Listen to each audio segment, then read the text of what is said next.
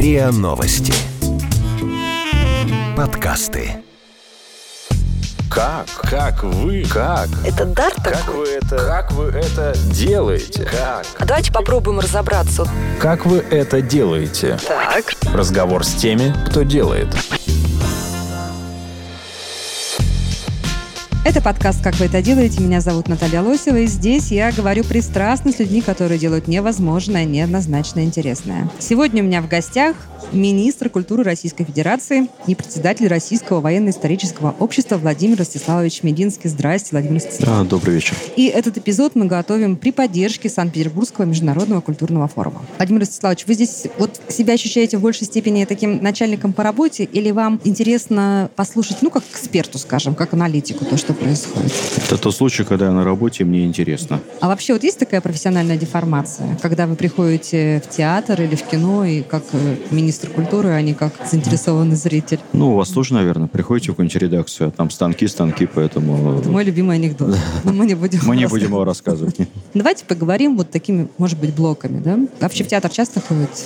Достаточно часто, но не всегда на то, что хочется. А почему так происходит? вот не скажу. Ну, то есть просто потому, что вы должны держать руку на пульсе. Вообще, вы насколько... Просто потому, что я должен ходить на некоторые постановки, на которые бы я не купил билет, если бы пошел сам. А вот те, на которые я купил бы билет и пошел сам, у меня нет времени. Ну, по-разному А бывает. покупаете билеты иногда? Нет, меня везде бесплатно пускают. Потому что времени не хватает на то, чтобы пойти туда, куда вы хотите, или просто потому, что куда бы вы не пускают? пришли. А, министр культуры.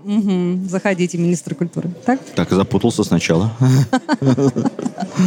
Ну, то есть вы не покупаете... Вы сказали, что вы хотели бы, возможно, пойти на те постановки, на которые вы купили билет. Туда, куда я хочу пойти и иду неофициально, конечно, билеты покупаю как простой смертный. А туда, куда меня приглашают на всякого рода мероприятия, официоз, э, премьеры, ну, либо, как говорится, в рамках высоких визитов что-то происходит и так далее. Туда, конечно, ну, там у нас, как это называется, бронь, контрамарка, э, откидной стульчик. Сколько в России А. театров сегодня? Много. Примерно.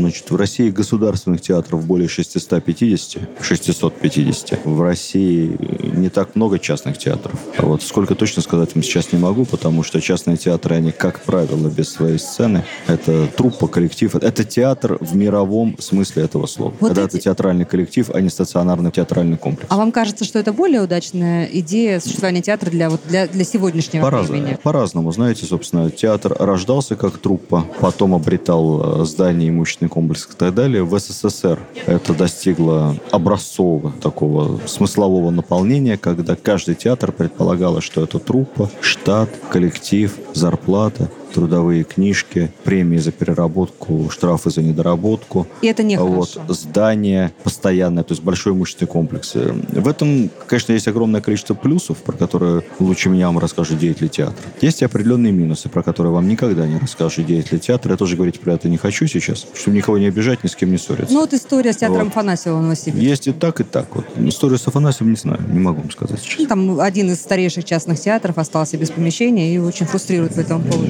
Вы не знаете эту ситуацию. Наташа, не готов комментировать, я просто не знаю. Хорошо. Итак, у нас больше 600 государственных театров. 650. 600, 650. Государственных и муниципальных, поскольку у нас все-таки государственная собственность и муниципальная это разные политические, экономические, политэкономические понятия, то правильно сказать государственных и муниципальных более 650. Сколько из них примерно окупаемы?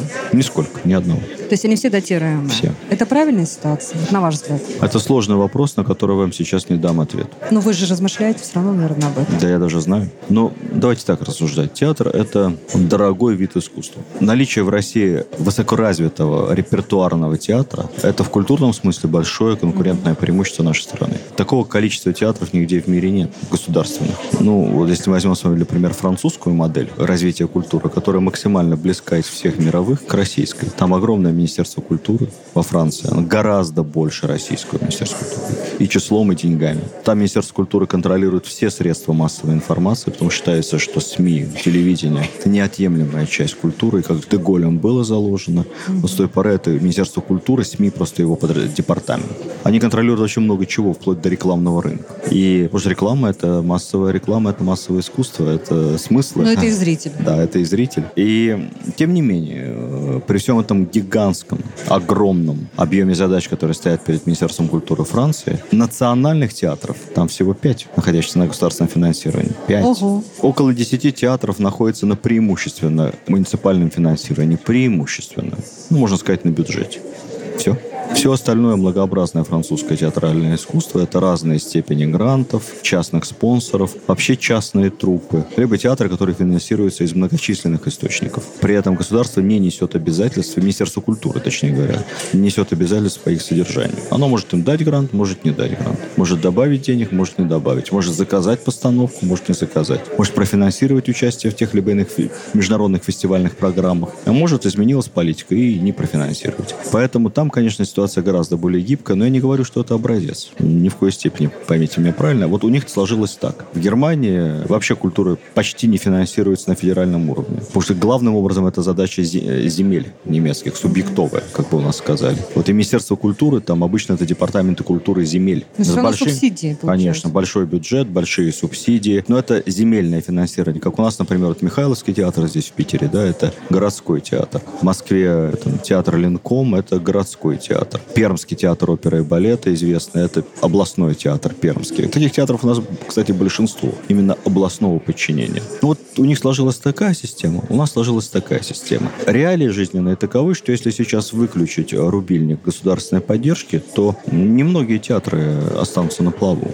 Есть блестящие театры, я сразу подчеркну, блестящие с точки зрения не только репертуарного. Я не даю здесь искусствоведческих оценок, боже упаси, никаких. Я театроведческий не заканчивал, поэтому здесь сугубо как зритель, э, такой, э, как называется, широко информирован. Я имею с точки зрения менеджмента. Это есть блестящие театры, которые действительно много работают, много зарабатывают сами, очень востребованы зрителям. Билет куда не достать. Ну, например, Большой театр. Большой театр, само собой, Мариинский театр, помянутый Михайловский театр. Из драматических театров «Современник», э, «Ленком», э, МХАТ, Чехова, Вахтанговский, это у нас рекордсмен. Я очень люблю Вахтанговский театр, потому что мы за последние пять лет его, так сказать, удвоили как минимум. Потому что шесть лет назад в Вахтангском театре было полторы сцены, сейчас их пять. Мы построили новую сцену, отреконструировали старые, присоединили к Вахтангскому театру один из московских, кстати, как бы сейчас сказали, плохое слово, и ни в коем случае мы его использовать не будем. И мы это слово осуждаем, но это то, что в бухгалтерских отчетах называется неэффективный театр. Э, так вот, со всем осуждением, пониманием неправильности этого слова, этот театр был присоединен к Вахтанговскому, там была проведена реконструкция, и там еще новые сцены открылись в этом театре. То есть на сегодняшний день Вахтанговский театр, отдать надо должное художественному руководителю и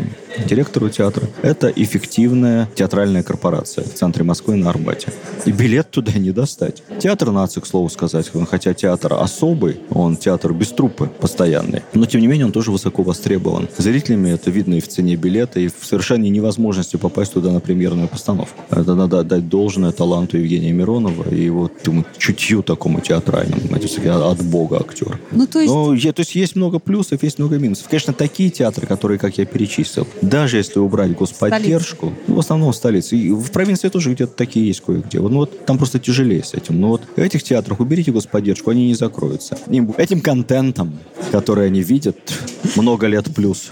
Вот. Конечно, приходя в театр, он должен видеть совсем другой мир. Что-то ин- интересное, иное, вкусное, с мороженым, понимаете, с э, прекрасным ремонтом. Ведь, ну, а это, вы знаете, опять же, что мы- мороженое это очень важно? Что с точки зрения физиологии, когда ребенок идет в музей или в театр, а потом ест что-то сладкое, Да, конечно. гораздо лучше воспринимать. Да, вот я не зря своим всегда даю. Ведь я не знал, но чувствовал это. Это очень правильно. Вообще, то есть это должно ассоциироваться с чем-то приятным, сладким. Почему? Я глубоко убежден в том, что вот мы сейчас тратим огромные деньги Министерство культуры по всей стране. Мы реконструируем. Да, и помимо детских, естественно, музыкальный театр. Это высокое искусство. И оперы, и оперетты, и балеты, и там, концертные постановки классической музыки. Их можно не любить, но мы должны с вами понимать, что это очень сложная работа для ума. Это как чтение хорошей... Это как, вы понимаете, вот опера, это как Достоевский. Вот он, может, тебе не нравится, но ты должен его прочитать, и ты точно после этого станешь умнее. Вот как минимум, понимаете? Как минимум что-то в этой жизни поймешь. Это очень сложная работа для... Сло... Это, э,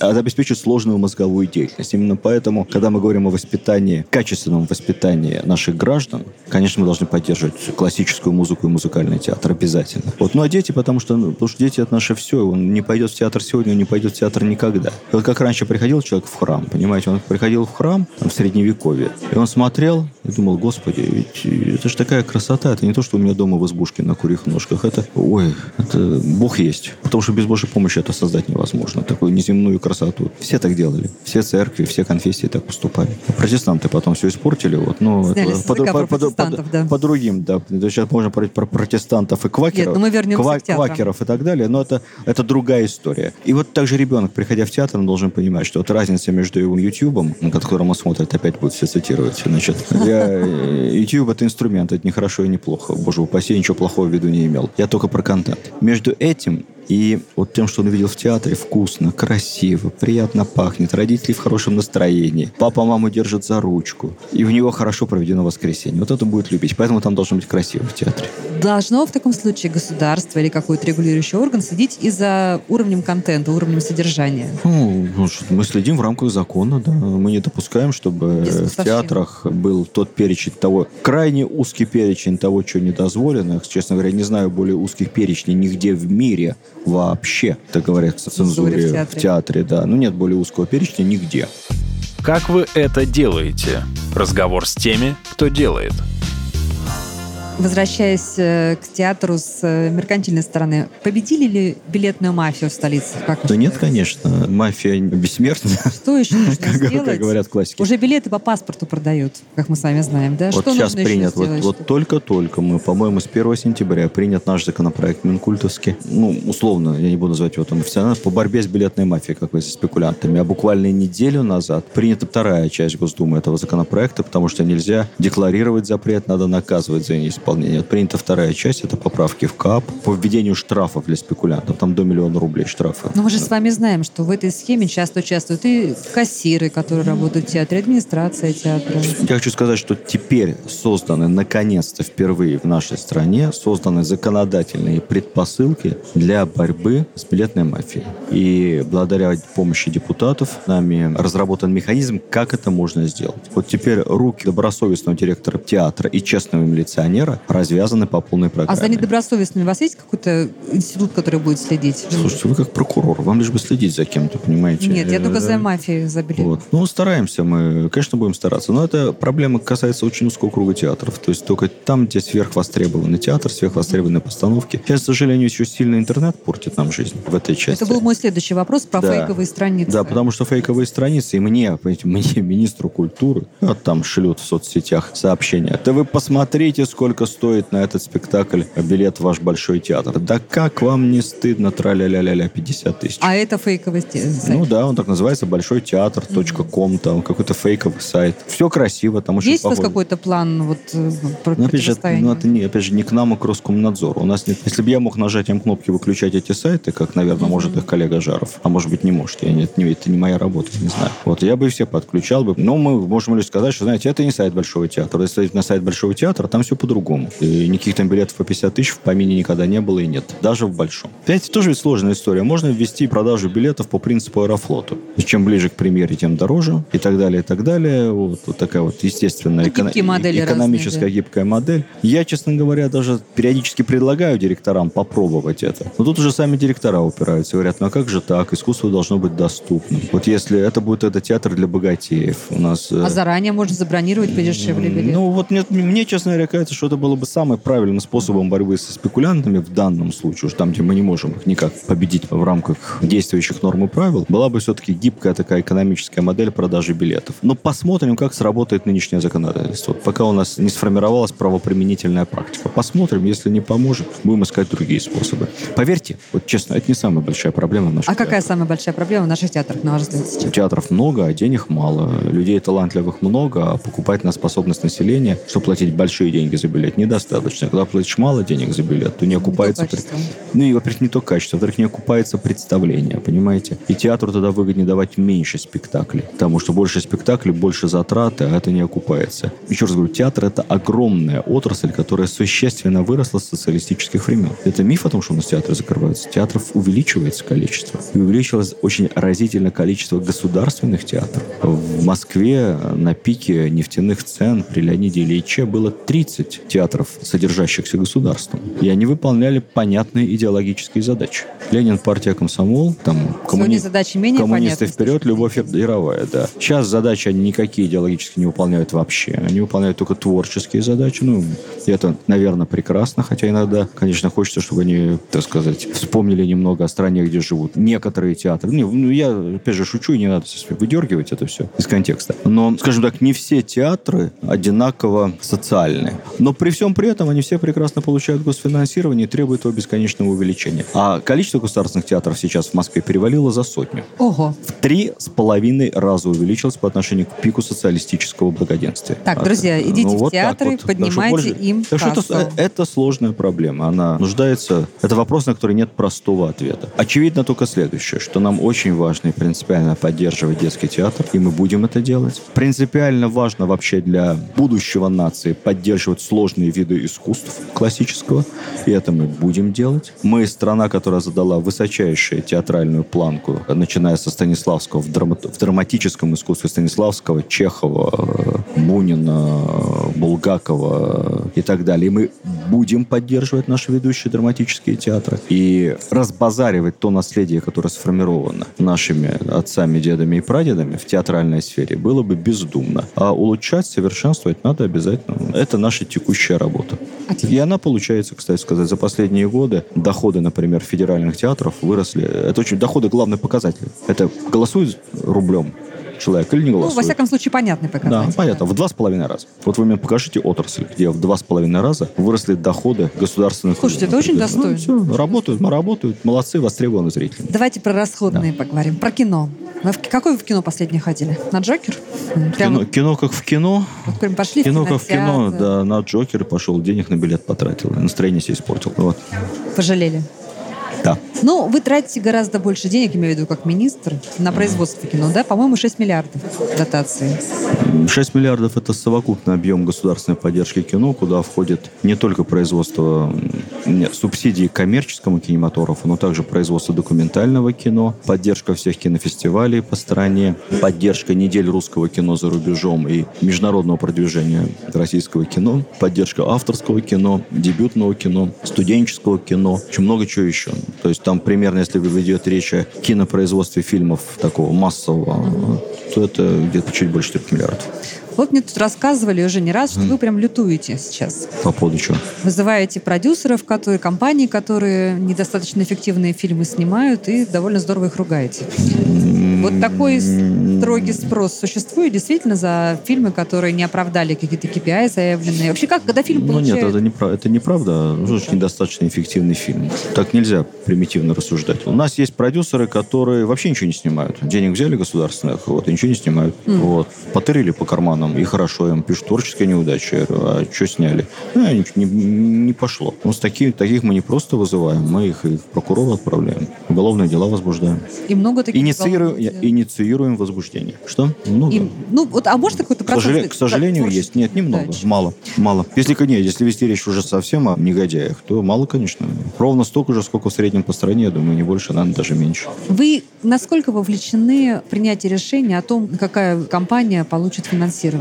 На этапе я ставлю последнюю подпись под всеми согласованными списками, ничего более. То есть есть эксперт, есть процедура, оговоренная законом, ведомственными регламентами, голосование, эксперты, голосование тайное, рейтинги потом вывешиваются. Чувствуете, вот. что фильм выстрелит? Как прошлогодние фильмы, когда, я так понимаю, что прошлый Чувствую, год вообще я, был... Я, я, даже, я даже знаю. Я некоторые такие фильмы да? сопровождаю в ручном режиме, и они выстреливают. Очень, очень этим горжусь, честно говоря. Буду потом в мемуарах писать. А как вы сопровождаете их в ручном режиме? Ну, помогаем. Ну, от идеи до реализации. Мы же работаем вместе. Это касается не только кино, это касается и каких там выставочных проектов больших, и театральных больших проектов. Ну, это не, не работа министра культуры, это, говорится, свободное от работы время. Вот все-таки Прям как хобби. Когда-то чуть творческий человек, да, поэтому пришла в голову хорошая идея. Да. Я сам кино не снимаю и никогда не буду. Это потому что специальная работа, этому надо много лет учиться. Но иногда бывает хорошая идея. Могу написать там на полторы странички фабулу, кому-то отдать. Продюсер. Продюсер говорит, о, отлично. Говорит, мы над этим подумаем. Потом из этого рождается хороший сценарий. А, например? Вот. Не скажу.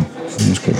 Таких примеров несколько, говорить не буду. Они все крайне удачны. Ну, это то все, есть, когда уйдете блокба... на пенсию, сядете... Это все блокбастеры, да. Ну, то есть я могу предположить, что это или движение вверх, или лед. Ничего не можете вы предположить положительно, ничего не, скажу, ничего не скажу, но, зак... но они внесли существенный вклад в долю российского кино. Ну и вообще фильмы хорошие. То есть на пенсию пойдете, вы какой бы написали сценарий? Вот если бы вам сейчас дали... Знаете, сценарий, сценарий, а, бы это? сценарий, наверное, никакой бы не написал, потому что писать сценарий это тоже профессия. Вот я прежде чем писать сценарий, я, наверное, пошел бы в Авгик, подучился бы чуть-чуть. Ну, фабулу какую вот. писали. Ну, Синопсис могу написать, да, я могу написать там, не знаю, там, исторический очерк. Меня этому учили. А сценарий, наверное, надо чуть-чуть подучиться. Там есть законы просто сценарного жанра, очень точные, очень внятные, поэтому очень часто хороший писатель плохой сценарист. Либо сценарист потом переделывает, либо сам режиссер переделывает, потому что обычно хороший режиссер, ну, это всегда так совмещено. Хороший режиссер, он просто чувствует сценарий, он может любой сценарий довести до ума. Так что нет, я ну, что-нибудь написал бы обязательно. Возвращаясь к блокбастерам. Вместе с профессионалами. Mm. Вот мне написали мои редакторы, что российские фильмы за 2019 год с 1 мая по 25 августа собрали почти три раза меньше, чем в прошлом году. Ну, понятно, что это только две трети года, но тем не менее вроде выглядит как тенденция хуже, чем прошлогодняя. Ну, слушайте, ну, это ерунда полная, конечно. Это вы сравниваете производство, как у нас любили в СССР, да, сколько холодильников в 2013 году производила Российская империя. Mm-hmm. Нельзя сравнивать сборы за усеченные три месяца, когда у нас вообще, к сожалению, почти не выходит премьера в российском кино. Вот это лето, это время голливудских премьер. Значит, я могу сказать следующее, что в целом, я об этом говорил год назад и два года назад, показатель в 25% от доли рынка. Это предел, который может получить отечественный кинематограф при нынешних условиях государственной поддержки кинопроката в стране. У нас самый открытый кинорынок в мире. У нас нет никаких заградительных пошлин, никаких протекционистских мер. У нас нет никакой регуляторной функции Минкульта, как во Франции, в Польше, в Корее Корее, в Бразилии, э, в Италии, в Китае, в конце концов. То есть в любой стране, где, которая пытается развивать и сохранять национальный кинематограф. Каждый раз, когда Министерство культуры предлагает какие-то регуляторно-ограничительные функции, владельцы кинотеатров начинают вести киносетей. Ну и дистрибьюторы, которые там не все национальные, скажем так, начинают в истерике бегать по всем коридорам власти и кричать, что Мединский в очередной раз душит своей, так сказать, костлявой рукой кинорынок. Это неправда.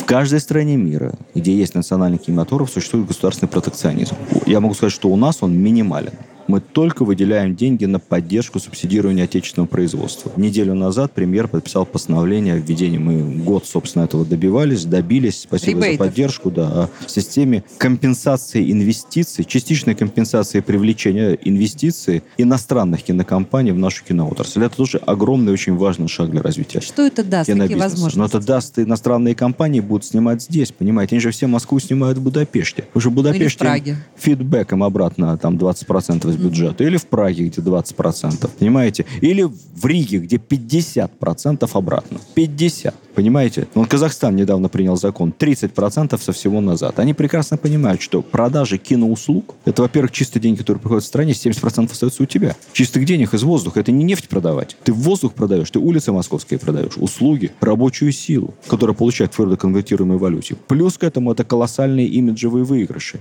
Потому что рекламируют твою страну. Потому что залечь на дно в Брюге не сам по себе появился, а заказала его городской муниципалитет города Брюге. И туризм после этого прыг наверх нам сразу, понимаете? И, Межотраслевая задача да, получается. Да, и половина стран Европы боролась за то, чтобы снимать у себя очередной сезон «Игры престолов». И в Дубровнике снимались там, как это называется, этот, э, Королевская гавань не потому, что город красивый, а потому что там созданы были соответствующие технические и финансовые условия для съемок там «Игры престолов». И теперь туда туристы ломятся. Посмотреть, что там дракон сжег на самом деле. Ну, про «Властелин колец» Новую Зеландию рассказывать вам не буду, вы все знаете. Так что это очень правильная и важная мера, которую приняло наше правительство. Надеюсь, она со следующего года эффективно заработает. Э, спасибо Минеку. Тут а я... что нужно, вот, кроме того, чтобы принять закон об этом и какие-то юридические нормы, что еще нужно, чтобы иностранные кинокомпании охотно поехали в Москву, в Петербург, ну, для, этого, для этого нужна организационная база, нужны хорошие павильоны, хорошая техника. Где-то у нас есть это в столичных городах, где-то этого нету. Этим тоже вы будете есть... заниматься, ваше министерство? Это бизнес, понимаете? Это Ну, ну, это, не, ну, а, это, это, ну, это, ну, это вообще либо города, либо частный бизнес. Да. У нас э, подведомственных нам киностудии немного. Это Мосфильм, где, кстати, хорошая база для съемок. Это Ленфильм, где неплохая база для съемок сейчас. Студия Горького, которую мы будем переделывать и будем ее возрождать, она, конечно, в недолжном находится сейчас состоянии. Вот. Ну, собственно, все. В регионах эти студии находятся... Но, еще раз говорю, нынешняя техника не требует э, каких-то колоссальных технических э, объемов. Требуется квалифицированный персонал, раз, финансовое стимулирование, два, и хорошая инфраструктура, три. Все это у нас в стране есть. Все это мы можем предоставить. Поэтому мы весь этот год постоянно привозим сюда иностранных продюсеров. Я вот здесь в Питере встречался с крупнейшими кинопродюсерами мировыми месяц назад. Специально мы их привозили. Две недели назад мы проводили такой же форум в Москве. Мы поговорим, снимайте в России, приезжайте в Россию. Это будет вам выгодно, это будет вам интересно, это будет красиво. И мировой кинозритель полюбит ваши фильмы. Мы предоставим для этого максимальные организационно-технические возможности. Что с мультипликацией? Ну, что с мультипликацией? Ну, сами вы верите в возрождение и в развитие жанра в нашей стране? Ну, она идет, чтобы- уже она идет. Кстати, с мультипликацией у нас как раз не так все плохо, как вам кажется. У нас отличные художники, хорошая школа мультипликационная, хорошая техническая база, хорошие художники-программисты. Их не хватает. Наши мультипликационные компании зачастую заказывают там прорисовки, заказывают в Индии. А почему не хватает? Мы не, не умеем готовить их? Во-первых, потому что в Индии дешево.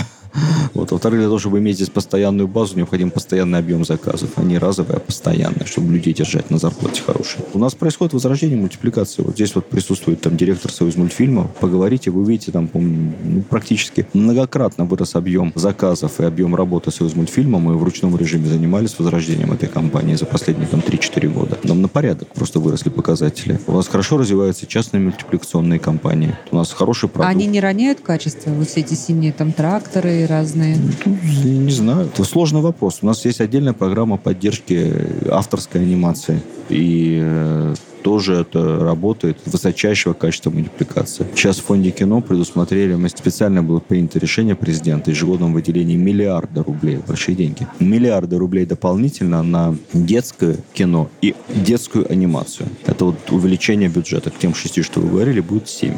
И это очень хорошо. Это уже много лет так подобного рода государственных инвестиций дополнительных э, в детское кино не было. Мы хотим, чтобы у нас был свой Гарри Поттер, чтобы у нас был свой Властелин колец, свои были хроники Нарнии, чтобы мы снимали высокобюджетное и востребованное детское кино. Слава богу, со сценарными идеями это в России все хорошо. Как вы это делаете? Разговор с теми, кто делает. Я не могу в Петербурге, конечно, не поговорить о музеях. Вот вы сейчас э, посмотрели кусочек нашего нового проекта «Музей исчезнувших Мгм. картин», в котором мы обращаемся к проблеме тех безвозвратно утраченных шедевров русского искусства. Когда мы исследовали эту проблему, мы увидели, что продолжается до сих пор потеря. Да? Мы знаем историю с Грозненским музеем, где порядка тысячи довольно заметных произведений искусства исчезло. Мы видим, что происходят кражи в региональных Но музеях. я хотел вот пометить, что в Воинском музее, наверное, насчет тысяч это неправда. Речь идет о десятках, может быть, сотни. И огромную работу проделало Министерство культуры по реставрации и возрождению тех картин, которые были повреждены в силу известных обстоятельств Грозненского музея. Они главным образом возвращены в Грозненский музей, либо находятся у нас на реставрации, либо находятся в ведущих отечественных галереях на временном экспонировании по соглашению с Грозненским музеем. Поэтому здесь мы крайне трепетно относимся к восстановлению всего, что в силу трагических обстоятельств а, было повреждено. Вот только вчера я утвердил бюджет на восстановление там огромного исторического полотна, находившегося в Грозненском музее, которое там несколько лет ждало реставрации, там большие деньги. Вот посмотрели, мы договорились, частично это будет финансироваться администрация Чечни, частично Министерством культуры будет у нас такой совместный большой проект. Но, тем не менее, мы использовали как раз списки, в том числе любезно предоставленные Министерством культуры, э, тех картин, которые исчезли за последние десятилетия. Мы увидели, что и есть и кражи, и просто какие-то бесследные странные исчезновения, когда перекупается картина многократно. Вообще нужен какой-то вот такой контроль. Сейчас существуют разные списки. Есть список МВД, есть ваш список, есть список Интерпола, они не всегда совпадают. Но понятно, что проблема существует огромного и не очень хорошо учтенного пласта искусства, которое вот где-то растворено. Может быть, нужно как-то вам объединиться, там, не знаю, с МВД, с искусствоведами, с э, теми, кто занимается э, перепродажей картин, и как-то попытаться спасти. Работа эта ведется постоянно. Мы постоянно находимся в тесном взаимодействии с таможенным комитетом. Останавливаем вывоз предметов искусства за рубеж. Возвращаем. Вот недавно большую коллекцию вернули в Царское село предметов искусства, арестованных на э, таможне здесь, на северо-западе. Пытались незаконно вывести. Эта работа идет каждый день, и нельзя сказать, что у нас здесь обстоит хоть чуть-чуть дела хуже, чем в других ведущих странах мировых. Нет, я считаю, что у нас эта работа налажена вполне адекватно. Существует проблема региональных музеев, связанная с их инфраструктурой, с охраной, с Ну, безопасностью? конечно, существует. Вся отрасль культуры, она у нас, поймите правильно, она у нас досталась полностью в наследство от Советского Союза. Это одна из самых государственных отраслей в нашей стране. Отраслей экономического экономических и социальных. Частный сектор в сфере культуры, к сожалению, очень незначительный появляются частные музеи, да, высокого уровня, к слову сказать, Леонид. Вот появляется множество небольших частных музеев таких. Ну, в большей степени это не только музеи, сколько овеществленное выражение хобби людей на протяжении многих лет. Но это тоже хорошо, это туристически привлекательные точки. Но пока в основном это государственный сектор, поэтому Конечно, там денег не хватает. Тем не менее, внимание государства за последние годы выросло кратно. У нас появился национальный проект культуры. Вот не мечтали об этом никогда. Понимаете, она вошла в систему таких же национальных приоритетов, как оборона, здравоохранение. В рамках этого национального проекта строятся огромные культурно-образовательные кластеры по контуру нашей страны. Владивосток, Калининград. Это большие города. Это не просто большие города, это знаковые, приграничные, культовые города для нашей страны. Это города-символы. Еще раз говорю, Владивосток, Севастополь, Калининград и Кемерово и э, по периметру границы. В этих городах появятся высочайшего уровня музыкальные школы, балетные школы, художественные музеи, театры оперы и балета, где еще в каких странах мира строится такое одновременно, совершаются такие инвестиции в классическое искусство, киноконцертные комплексы. И ну, план этого строительства утвержден, где-то оно уже идет полным ходом, к 2024 году все должно завершиться. У нас уже даже директора этих учреждений во многих местах назначены, набирают персонал, набирают детей. Плюс к этому впервые в нашей стране, например, за последние там полвека принята государственная программа поддержки сельских домов культуры. Ого. Строится. Мы три года назад эту программу инициировали и получили поддержку. Федерация софинансирует строительство, реконструкцию, капитальный ремонт сельских ДК и ДК в малых городах. Недавно я был в одном регионе, где мне губернатор сказал, говорит, я посмотрел статистику, последний раз новый дом культуры мне построили при Косыгине, когда Косыгин премьером был. Это 70 в начале 70-х. 70 в начале 70-х. И вот через 50 лет сразу 6 в нашей области новых. Представляете? Мы приняли программу возрождения кинопоказа публичного в малых городах. Ведь в 90-е годы остались кинотеатры только в миллионниках, в торговых центрах. Все. Все остальные кинотеатры превратились во что угодно. В мебельные магазины. Стихийные рынки. Да, стихийные рынки и автосалоны. Вот, а было ведь норматив, помните, в каждом районном центре должно быть два кинотеатра обязательно. Обязательно два. Желательно еще третий летний. Все. Значит, мы открыли к этому году 900 современных кинозалов по всей стране. Их количество будет увеличиваться. Мы возрождаем детские школы искусств. Мы впервые в истории нашей страны за федеральный счет поставляем комплекты, прямо комплекты новых музыкальных инструментов во все музыкальные школы страны. Вот. Потому что, как всегда, на это денег обычно не хватает у муниципалитета. Дай бог, на, зарп... дай бог на зарплату. А это уж там играйте, пусть дети сами покупают. Ну, не везде Москва, понимаете, не везде ЦМШ, не везде родители купят ребенку инструмент за, простите, там, 100 тысяч рублей. Это Поэтому очень... Но... впервые принята программа помощи всем муниципальным и местным театрам. Понимаете, у нас каждый детский, каждый кукольный, каждый муниципальный театр получает грант от Министерства культуры на ремонт, на мебель, на свет современный, на звук, на новые творческие постановки. Они самые бедные, понимаете? Это небольшой, не Мариинский. Они... А а зарплата? Такие же бедные сотрудники музеев, музыкальных школ. Вот теперь по поводу, вот теперь, вот теперь по поводу зарплат. Вы знаете, это тоже... Нам бы хотелось, чтобы было больше. Но я вам назову цифры. За последние годы, по сравнению с 2011 годом, ну, я сравниваю с 2011, я в 2012 пришел работать, мне угу. проще сравнивать с 2011, потому что понятно, от чего отталкиваться. Так вот, 2019 год к 2011 зарплата выросла в среднем по стране в сфере культуры, в государственных учреждениях, я не беру частный сектор, в 3,2 раза. Это на 320%. 320% за 6 лет. Сейчас средняя зарплата, средняя зарплата по отрасли, которая складывается из зарплаты массовика-затейника в районном ДК, районного библиотекаря, сотрудника областного музея там, и балерины Большого театра, превышает 40 тысяч рублей. В регионах? Секундочку, я еще раз вам сказал средняя зарплата. То есть по стране. При этом мы должны понимать, что зарплата не есть оклад. Это совокупный доход его в этом учреждении по итогам года включая премии. Ну, конечно, это включая премию. Ведь все говорят, я получаю оклад там 20 тысяч в месяц. Потом, когда смотрят потом ведомость по итогам года, получают года 500, понимаете? Но 500 это не 20 в месяц. 500 это как раз те самые 40 в месяц, потому что премия, новогодняя премия, отпускные. Это все те деньги, которые мы платим нашим работникам. При этом, конечно, в федеральных учреждениях эти зарплаты существенно выше. Если мы с вами говорим, например, в федеральных э, там, учреждениях, то это почти 70 тысяч рублей в месяц средняя зарплата за вот 9 месяцев этого года. Значит, по итогам года с учетом новогодних премий будет больше. Еще больше. Больше будет, конечно. Мы понимаем, что иногда эта статистика делается за счет высоких зарплат руководства.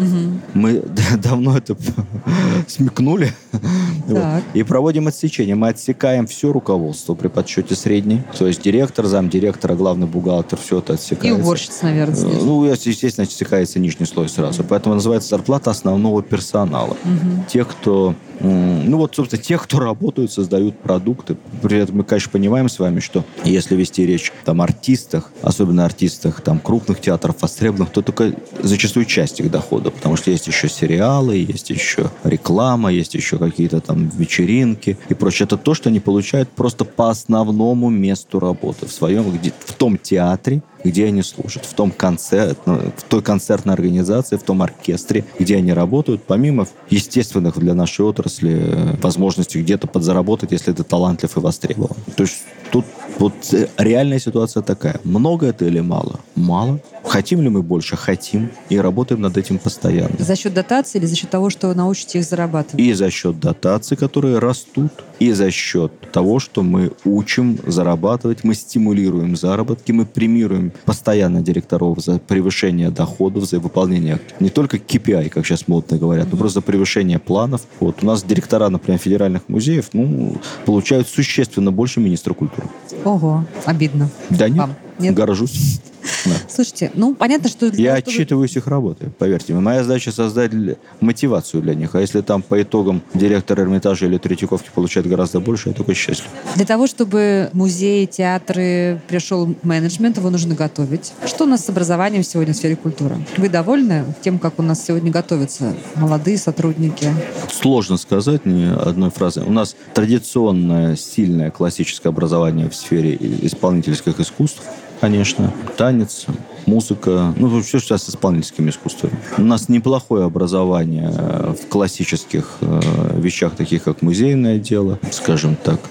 Наверное, библиотечное дело, оно такое неплохое, твердое образование. Проблемы с продюсерством существенные. То есть вот те же там продюсеры, которые готовят, что наши вузы, что, ничем они что-нибудь продюсировать толком не могут. Потом доучиваются на работе. И вот, ну, актерская школа у нас, конечно, блестящая. Тут об этом точно недостатков в кадрах нет здесь. В общем, она очень противоречивая, эта история. То есть Поэтому- проблема все-таки в управлении, в да, продюсировании. больше, мне кажется, больше проблемы все-таки в управлении, потому что как раз вот эта работа на стыке искусства, отчасти продаж, ты должен продать это искусство, должен показать его. Ведь э, в чем был феномен выставки Серова, которая там стала мемом, да, и начиная с которой мы... Они и раньше были блестящие, эффективные выставки, и Ирина Санна Антонова делала замечательные выставки, да, много, и в Эрмитаже здесь делались. Но просто так вот произошел такой качественный рывок, когда э, это стало мемом, когда это стало модно, когда дверь выносили, понимаете, чтобы на выставку попасть. С художественной точки зрения такие выставки проводились и раньше. Ну, раскрутили правильно.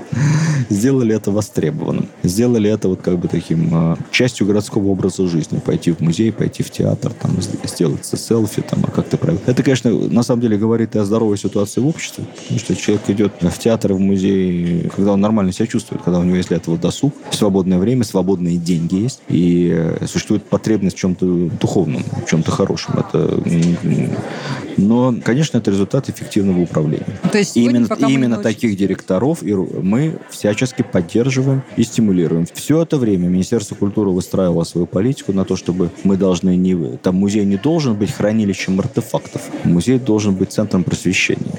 Он должен пригла... это, знаете, приглашать э, к себе все новые и новые категории зрителей, приглашать себе молодежь, проводить просветительские программы, лекции, кинопоказ, делать так, чтобы походить в музей было интересно, полезно и модно. А не было это делом только искусствоведов и иностранных туристов, так сказать, по регламенту. Ну вот один из э, самых успешных, наверное, продюсеров российских музейных, Слифера Трегулова, считает, что при этом российское искусство крайне недооценено за рубежом. То есть мы не научились, у нас не получается продвинуть искус- наше искусство за рубеж. Что, что не так, что, как вы вообще видите? Ну, больше к Три- Трегуловой, к Трегуловой больше вопрос. Она опытный директор, вот, и мы много лет с ней вместе работаем, поэтому больше вопрос к специалистам в данном этом. Я считаю, что вообще Россия недооценена за рубежом, понимаете? У нас и «Газпром» недооценен по мировым меркам, и другие наши компании. Ну, как там сравнить? Там, я когда читаю в интернете, там, капитализация там, Гугла превысила во столько-то раз капитализацию «Газпрома». Ну, ничего, кроме хохота, конечно, это вызвать не может, потому что мы должны с вами понимать э, реалии и реальный что, сектор, что стоит за одной компанией, что стоит за другой компанией. Ну да, мы недооценены. Нам есть куда, нам есть куда, рас- ну, нам есть работать надо, а есть куда расти. Окей. Друзья, это был Да. подкаст «Как вы это делаете?» И здесь я говорю пристрастно с людьми, которые делают невозможно, неоднозначно интересно. Сегодня у нас был Владимир Ростиславович Мединский, министр культуры Российской Федерации, председатель Российского военно-исторического общества, а этот эпизод мы подготовили при поддержке Санкт-Петербургского международного культурного форума. Спасибо. Вы слушали эпизод подкаста «Как вы это делаете». Автор и ведущая подкаста Наталья Лосева. Подписывайтесь на подкаст на сайте ria.ru в приложениях подкаст с Web Store и Google Play.